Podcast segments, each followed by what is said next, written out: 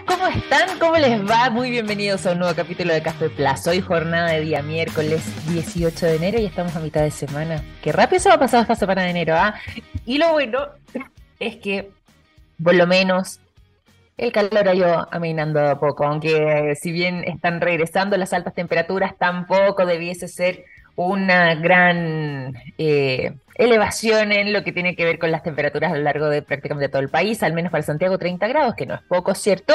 Pero se aleja de los 34, 35 que estábamos viviendo ya hace algunas semanas atrás. Así que si bien subió un poco respecto a la jornada del día de ayer, por lo menos a 30 grados la máxima debiese llegar sobre la ciudad de Santiago, lo que sí, el sol se va a hacer notar esto prácticamente en todo el territorio, donde no vamos a contar con eh, mayor cantidad de nubes, a diferencia de la jornada del día de ayer, que a muchos los sorprendió con esta nubosidad algo más refrescante de lo que estábamos acostumbrados por estas fechas. Eh, vamos a estar conversando también durante este programa eh, sobre distintos temas. Vamos a contarles que hoy día vamos a tener un invitado de nombre Alfonso Cuadra, quien estará conversando con nosotros respecto a una herramienta digital que sirve muchísimo para lo que tiene que ver con la rendición de gastos de los negocios.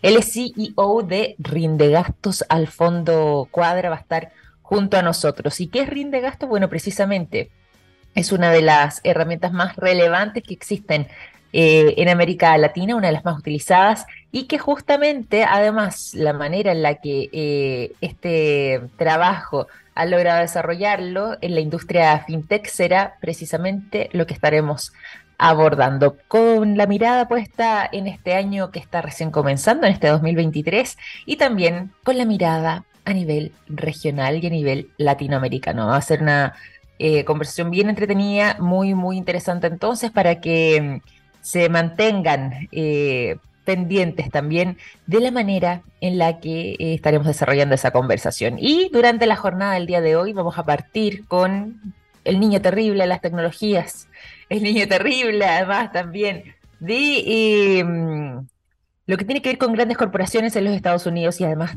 tanto en tanto con alguna polémica, muchas veces judiciales, y este no es la excepción. Fíjense que hoy comienza el juicio en contra de Elon Musk, sí, Elon Musk, nos vamos a mirar hacia el extranjero, por em, lo que fue un tuit antiguo respecto a Tesla. Recordarán ustedes que em, en alguna oportunidad allá por un lejano 2018, habría escrito Elon Musk a través de su cuenta de Twitter, de la cual además es dueño, estoy considerando sacar a Tesla de la bolsa a 420 dólares. Financiación asegurada. Y esto lo decía precisamente quien, dicho sea de paso, y bien sabrán ustedes, es eh, el dueño de esta compañía, ya que lo haya dicho él, considerar sacar a Tesla de bolsa a 420 dólares era algo que sonaba más bien a una promesa. Y es justamente esta razón la que finalmente tendría puesto en jaque a las propias palabras de Elon Musk y lo habría llevado directamente a los tribunales, hacia un tribunal federal en San Francisco, California, para iniciar entonces este juicio en contra de él y de Tesla, dicho sea de paso. Todo esto debido a que varios em, inversionistas, varias personas que recogieron este mensaje y que tomaron una acción, están buscando algún tipo de acción compensatoria de parte de eh, quienes aún el dueño principal de Tesla. Todo esto porque, como les, venía contando recién, este mm, ejecutivo habría logrado conseguir eh, varios fondos eh, respecto a eh, los montos que habría logrado acumular Tesla, particularmente ese año y sobre todo además porque ya que este mm, controversial magnate y dueño de Tesla había escrito estas palabras respecto a justamente em, lo que tiene que ver con esta empresa, ya había señalado que se habían reunido los fondos para poder sacar a la empresa de la bolsa. Eso nunca sucedió y ahí está entonces el meollo del asunto. Como eso nunca se materializó, es ahí donde esta promesa que él habría hecho a través de las redes sociales, sacar a Tesla de la bolsa, no eh, habría sido cumplido y eso lo llevaría ahora a estar enfrentando este juicio que ya acaba de comenzar. Em, esto ya lleva bastante tiempo, en 2018 se hizo esta publicación, pasó el tiempo, no salió Tesla de bolsa y por esa razón es que fueron varios los inversores que eh, con esa mirada eh, y ante la devaluación que ha estado teniendo la compañía, eh, empezaron a solicitar algún tipo de medidas. Y bueno, se agruparon y todos estos accionistas minoritarios en su mayoría presentaron esta demanda colectiva, asegurando entonces que incluso una declaración de este tipo los habría hecho perder aún más dinero, es decir, lo que estaban ellos invirtiendo en la bolsa, en Tesla, a través de sus acciones, se habría perdido porque habrían sido más la fuga que se habría generado producto de un tuit de esta envergadura, algo que además nunca ocurrió y que eso les implicó también coletazos en algunos casos millonarios para las acciones que ellos tenían compradas. Así que ya lo saben, este empresario después de prácticamente cuatro años, cuatro años y medio desde que subió este tuit, ya deberá enfrentar a los tribunales y ver cómo es que eh, se resuelve toda esta situación compleja con Tesla y también con sus accionistas minoritarios. No ha sido fácil el año 2022 para Elon Musk. Estuvimos siguiendo muy el dedillo y muy el detalle todo lo que estaba ocurriendo con eh, la compra, no compra, promesa de compra, suspensión, condiciones, etcétera, que fue este verdadero culebrón respecto a lo que estaba sucediendo con Twitter, donde se materializó finalmente esta adquisición a fines del año pasado, pero ahora con Tesla también se podría venir complejo el escenario, más aún considerando que tienen una deuda millonaria, multimillonaria más bien, en esta compañía en particular, y es justamente la empresa que Elon Musk ha intentado comprar. De hecho, por esa razón se decía que él nos aventuraba a invertir en Twitter y que por eso había querido desistir para poder hacer una inyección de 44 mil millones de dólares directamente hacia Tesla, pero debido a estas amenazas de em, demanda de parte de los ejecutivos de Twitter, habría desistido entonces de esta posibilidad, pero sigue entonces con Tesla literalmente con el agua al cuello.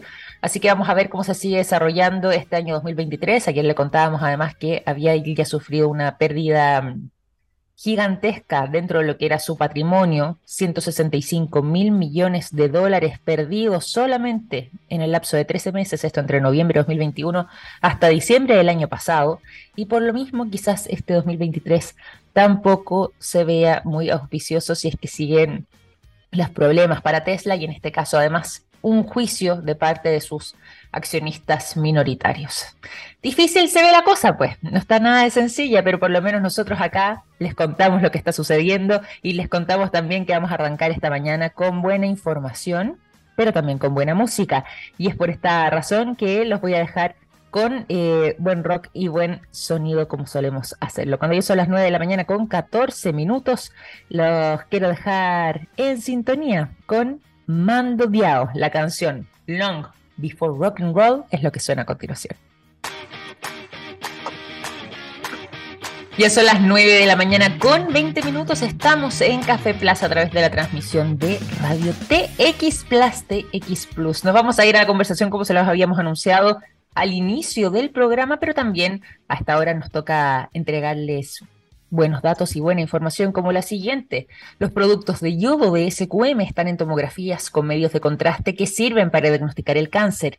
Gracias a eso, millones de personas inician tratamientos oportunos.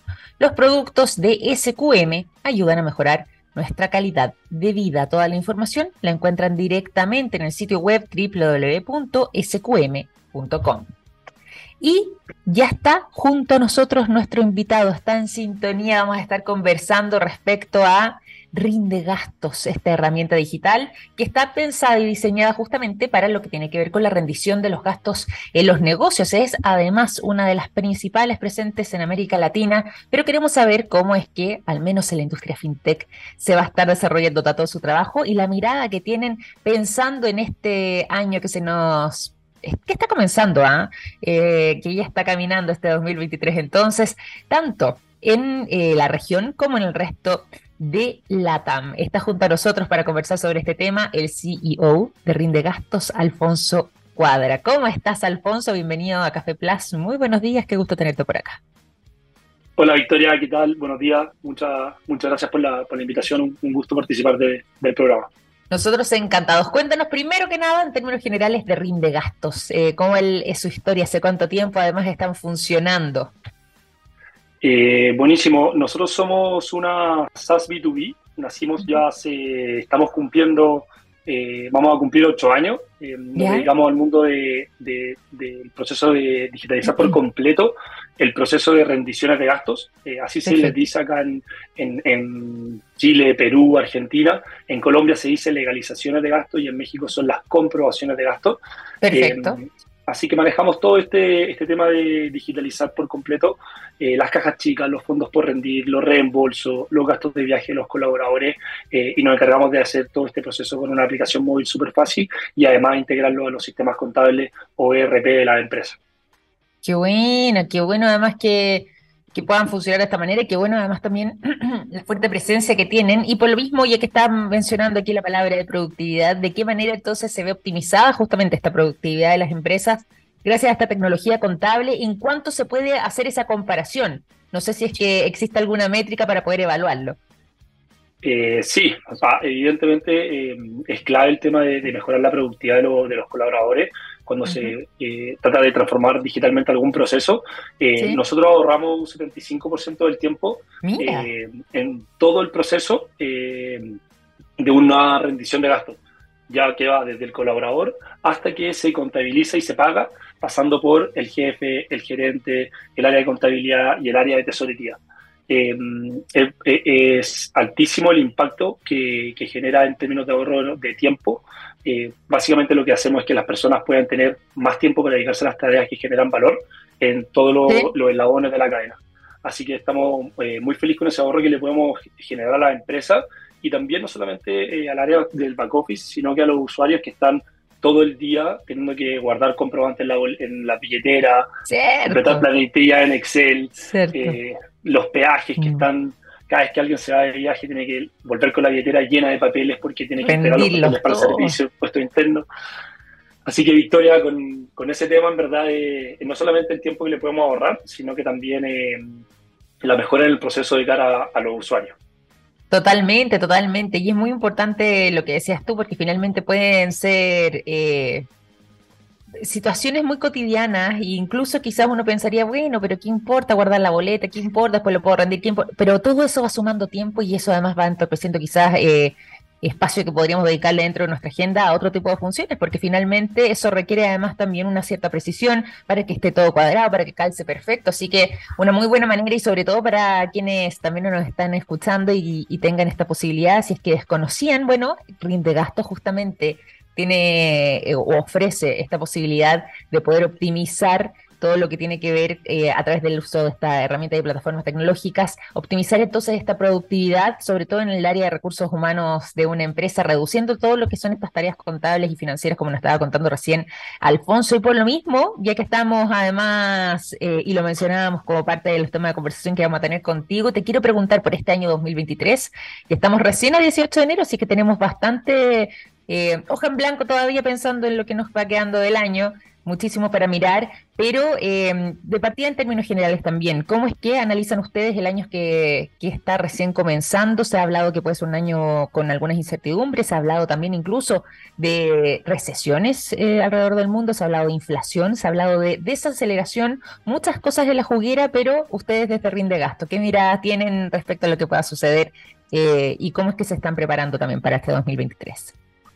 Eh, muy buena, muy buena pregunta. Eh, es bastante compleja de abordar eh, por el escenario macroeconómico en el cual evidentemente estamos todos involucrados.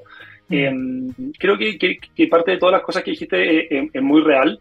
creo que las empresas del mundo de tecnología tuvieron un boom en términos de inversión, todo lo que fue el 2020, el 2021 y principios del 2022, y tuvieron que pivotear muchísima hacia, hacia ser rentables, hacia cambiar sus métricas y no solamente mm. buscar como un crecimiento acelerado, sino que ser rentable en el corto plazo.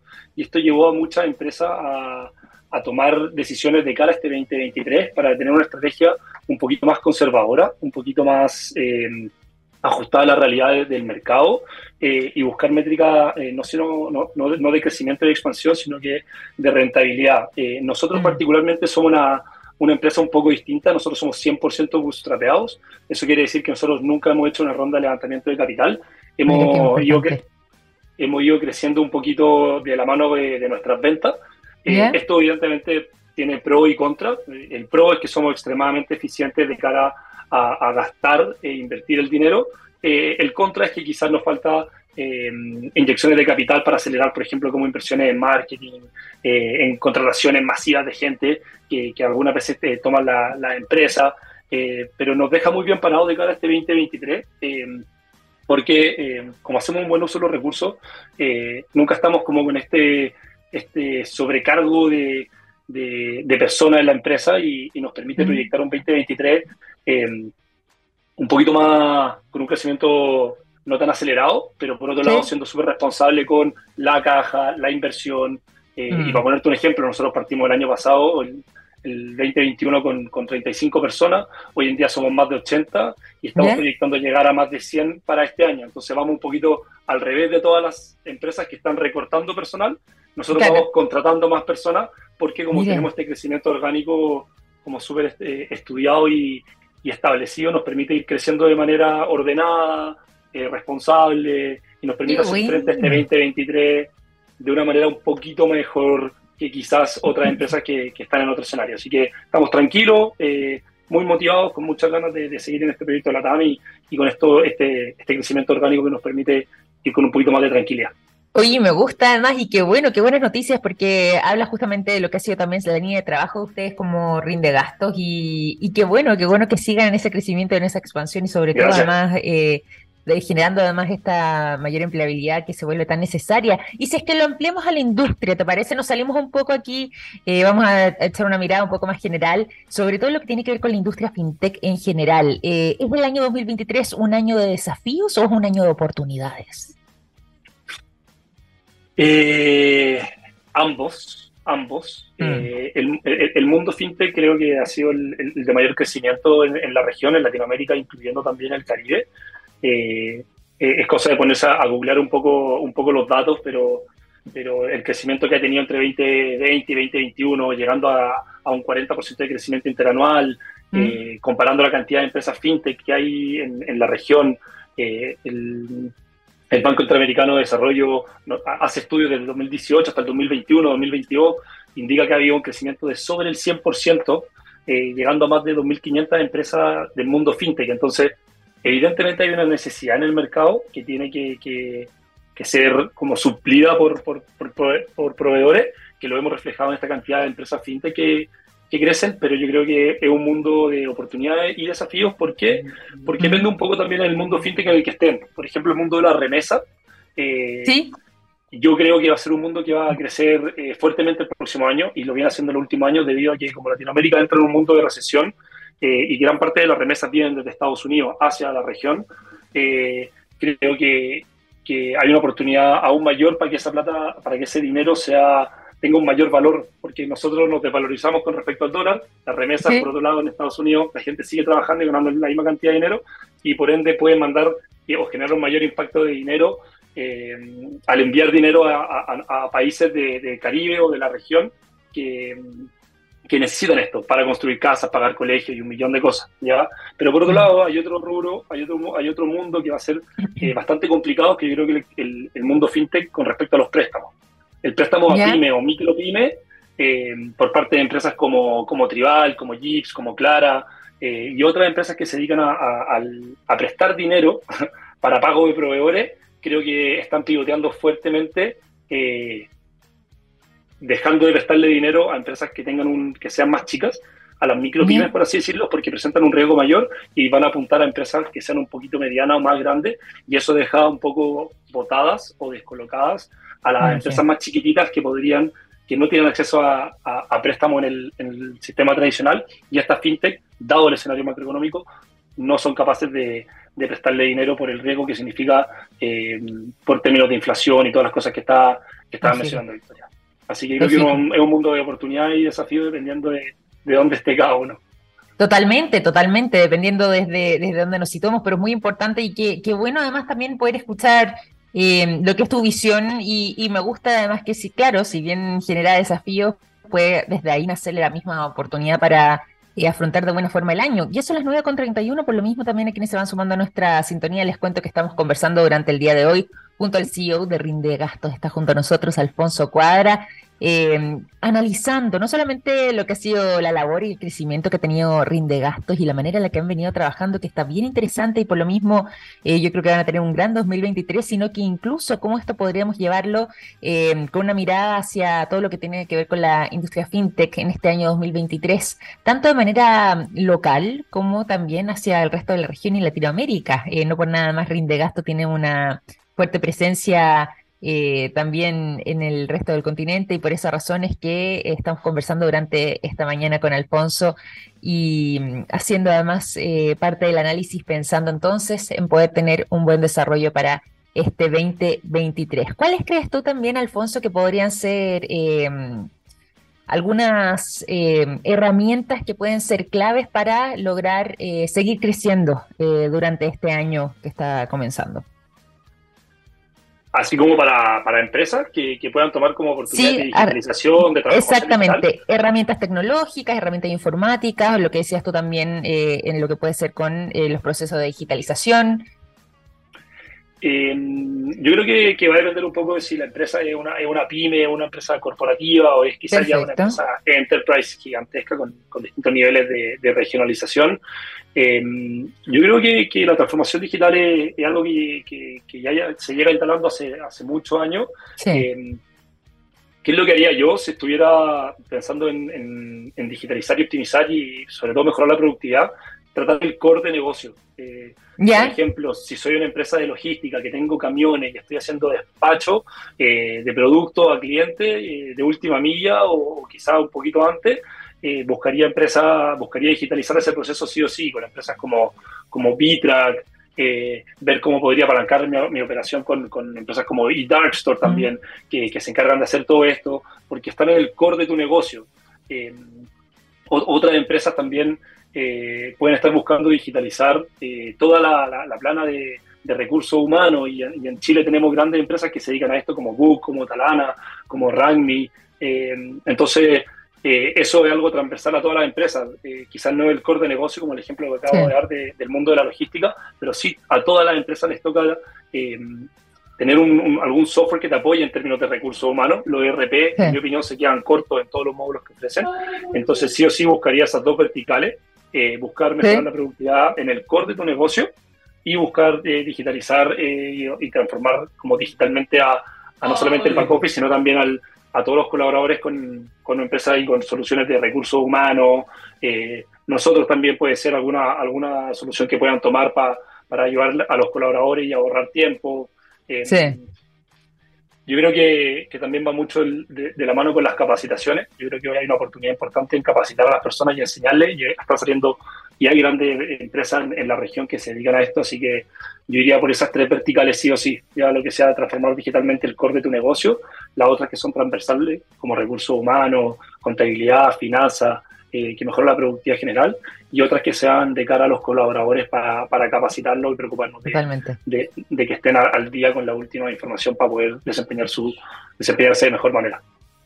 Totalmente. Bueno, y ahí nombraste hartos conceptos que están bien interesantes y por lo mismo también una buena manera de aumentar, eh, de mejorar la productividad, lo que tiene que ver con la optimización de los procesos, también como ibas mencionando, mejorando además el rendimiento, tiene que ver justamente con lo que veníamos conversando al inicio, con eh, el trabajo que ustedes desarrollan en rinde gastos, donde se puede entonces llegar a optimizar, como nos decías tú, hasta en un 75% todo lo que tiene que ver con la productividad de los recursos humanos de una empresa, incluso también pequeñas, eh, grandes empresas, reducir las tareas contables, las tareas financieras, que muchas veces son algo repetitivas, son algo eh, tediosas quizás para algunos, implican eh, también su tiempo involucrado y por lo mismo poder al menos ir avanzando en esa línea puede ser una buena oportunidad pensando en ser más productivos en este 2023. Por lo mismo, Alfonso, te quiero pedir dos cosas. La primera, que nos vuelvas a recordar dónde es que están con presencia eh, desde Rinde Gastos para el resto de los países. Nosotros estamos acá en Chile, así que ya sabemos que aquí han, han logrado trabajar con mucho éxito, pero también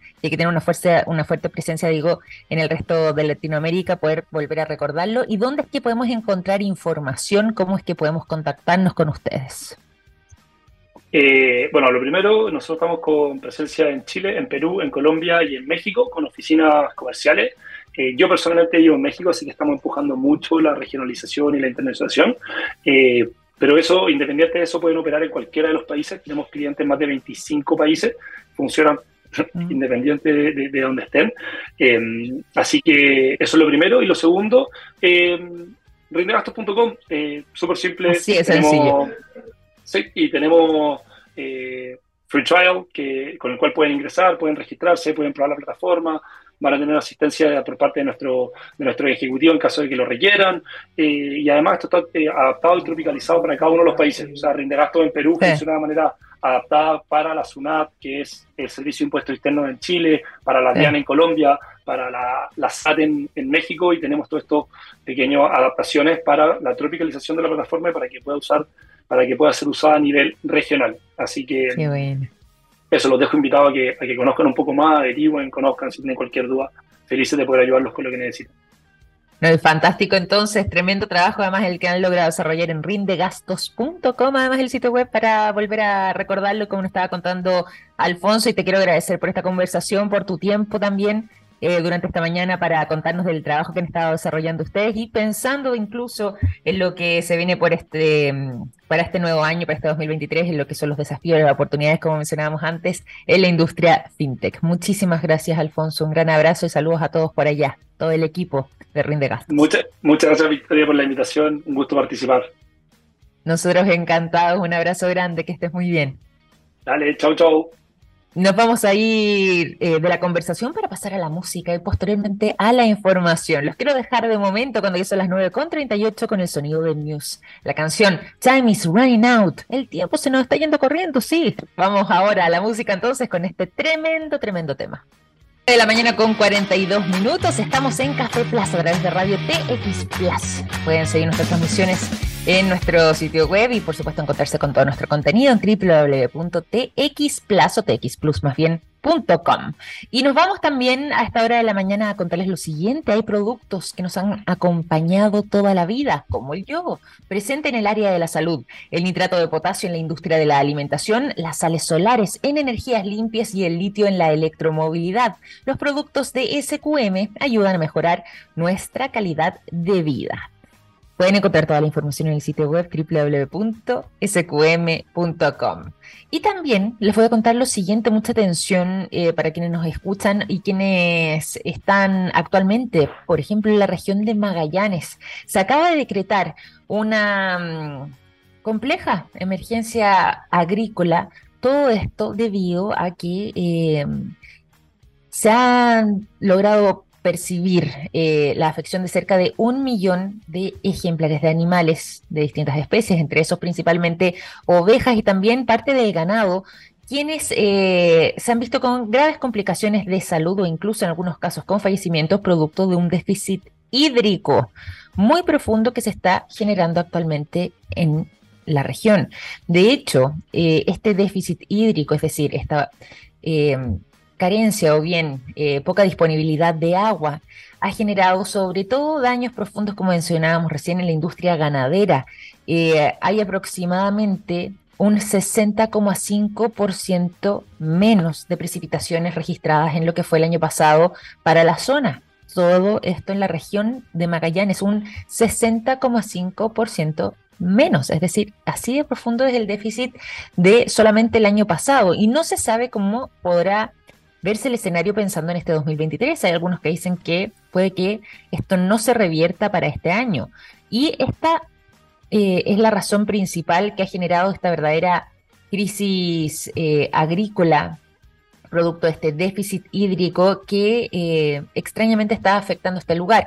Es muy inusual para la región de Magallanes y Antártica chilena, dicho sea de paso, es muy inusual contar con tan pocas precipitaciones para lo que ellos normalmente estaban habituados y sobre todo para lo que tiene que ver con el desarrollo eh, de las distintas industrias que ahí eh, están situadas, para qué decir todo lo que tiene que ver con la agricultura, con la mm, industria ganadera, eh, como mencionábamos recién, y por supuesto las personas que además tienen a sus animales. Se contempla, como les mencionaba antes, que serían cerca de un millón de animales en total los que estarían ahora eh, viéndose afectados. Y por lo mismo es que al menos de parte de eh, la Seremía de Agricultura de Magallanes se ha eh, decretado este estado de emergencia agrícola, lo que además va a movilizar una serie de recursos de parte del Estado para la región, considerando además este escenario complejo, y ya se está abasteciendo además por medio de camiones aljibe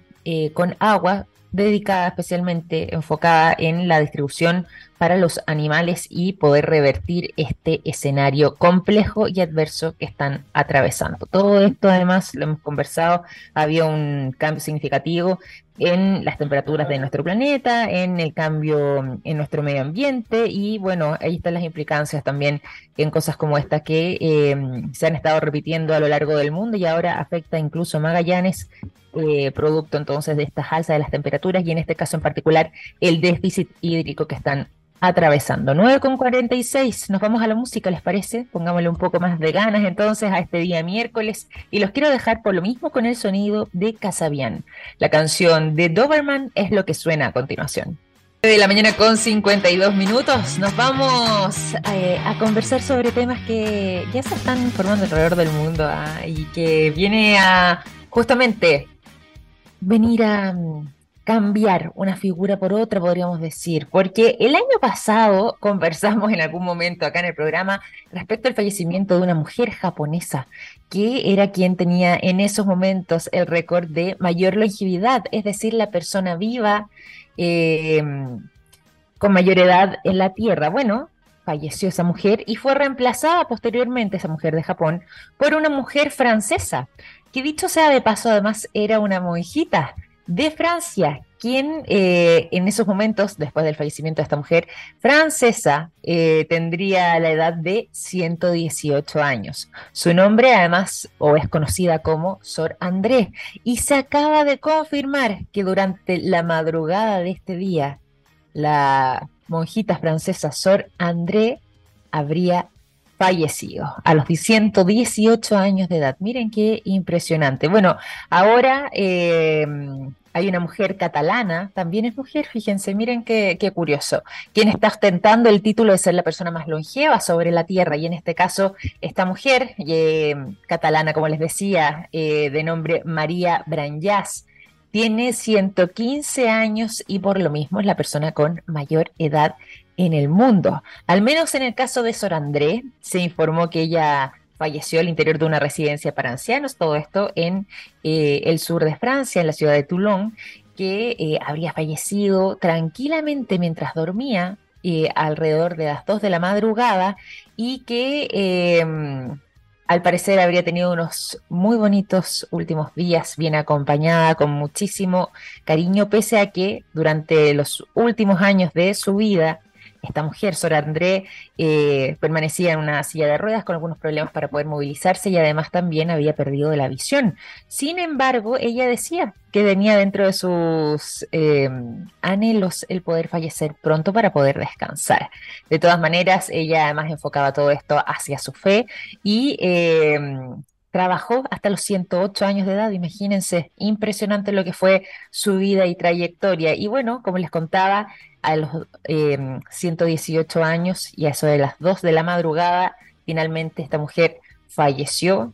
Eh, Sor André, su nombre de nacimiento era Lucille Randón, y em, de esta forma entonces, ahora quien vino a suplantar como había sido Sor André, eh, a quien fuera anteriormente la mujer más longeva, una mujer japonesa, Kane Tanaka, de 119 años, que falleció el, 22 de, el 25 de abril del año pasado, al menos ahora después de su deceso, del deceso de Sor André, María Branjas, esta mujer catalana de 115 años, se convierte en la persona más longeva eh, viva sobre la Tierra. Miren, interesante este dato. Y bueno, eh, es una manera también de eh, hacerle un guiño a estas mujeres que curiosamente además también las últimas tres personas más longevas sobre el planeta han sido mujeres. Bueno, eh, destacar esa información y de esta forma nosotros también despedimos a Sor André, quien eh, ya se encuentra entonces en su descanso como ella misma lo había señalado anteriormente. Y de esta forma, con estos datos también y estas informaciones, vamos a ir finalizando este capítulo de Café Plus. Les quiero agradecer a todos ustedes